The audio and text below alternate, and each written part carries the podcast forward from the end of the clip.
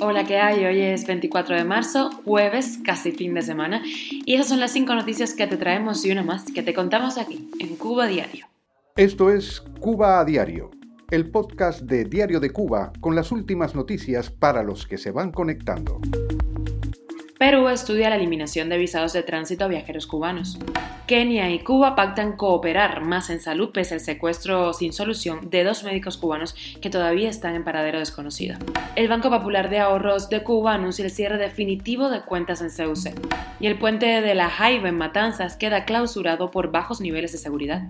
Y te contamos la última hora de la invasión de Rusia a Ucrania, ya Kiev ha denunciado ataques rusos con fósforo blanco. Esto es Cuba a Diario, el podcast noticioso de Diario de Cuba. El gobierno de Perú estudia eliminar el visado de tránsito para los cubanos que arriben al país para seguir su camino hacia otros destinos y permanezcan en el área de conexión internacional. En un comunicado en sus redes sociales, la Embajada de Perú en La Habana apuntó que desde que Panamá anunció el visado de tránsito han recibido numerosas solicitudes para que Perú les permita entonces hacer escala en el país con el objetivo de seguir hacia otros destinos sin necesidad de tramitar su visa. Actualmente Cuba enfrenta su mayor oleada migratoria de los últimos 25 años. La Habana y Nairobi han acordado impulsar su cooperación para mejorar la calidad y el acceso a la atención primaria sanitaria en ambos países. Kenia espera enviar a más trabajadores sanitarios a Cuba para que reciban capacitación especializada y buscan que médicos kenianos trabajen en instalaciones cubanas, sobre todo en las áreas de control del cáncer y la malaria. Justo ayer, un tribunal de Kenia dictó cadena perpetua al chofer que transportaba a los médicos cubanos Landy Rodríguez Hernández y Acel Herrera Correa en el momento en el que fueron secuestrados. Hace ya casi tres años están desaparecidos. Cuba a diario. El próximo 31 de marzo, el Banco Popular de Ahorro cierra definitivamente sus cuentas en CUC. Así que apuntadito quedó esa fecha. El 31 de marzo expira la prórroga para el traspaso de los saldos de las cuentas en CUC a CUP. Los CUC dejaron de circular, recordemos el pasado primero de julio con el inicio de la llamada tarea de ordenamiento. El resultado de las reformas económicas de enero pasado no han sido el mejor, pues la isla ha sufrido durante 2021 una de las mayores crisis económicas de los últimos tiempos marcada por una inflación tremenda.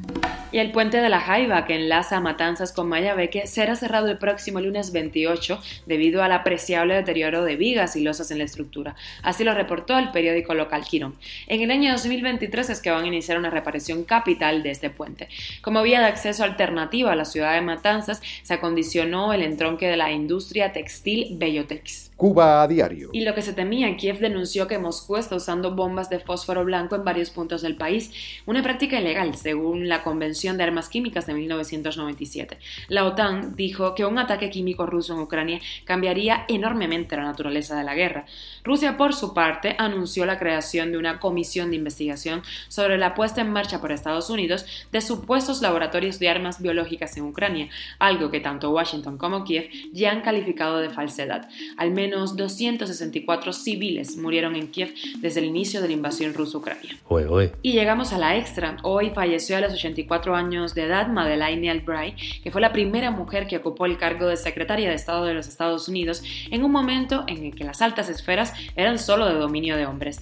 Ella llegó a Estados Unidos desde Checoslovaquia con 11 años tras huir de los nazis y de los soviéticos. Esto es Cuba a Diario, el podcast noticioso de Diario de Cuba, dirigido por Wendy Lascano y producido por Raiza Fernández. Y hasta aquí llegamos, nos escuchamos mañana. Recuerda que estamos contigo de lunes a viernes a las 8 de la mañana en Cuba, 1 de la tarde en Madrid, 1 y media de la tarde en Cuba, 6 y media de la tarde en España. Estamos en Telegram, Spotify, SoundCloud con VPN, Apple Podcast y Google Podcast, en donde también puedes escuchar programas poderosos de Diario de Cuba y síguenos en nuestras redes sociales. Un besito hasta mañana.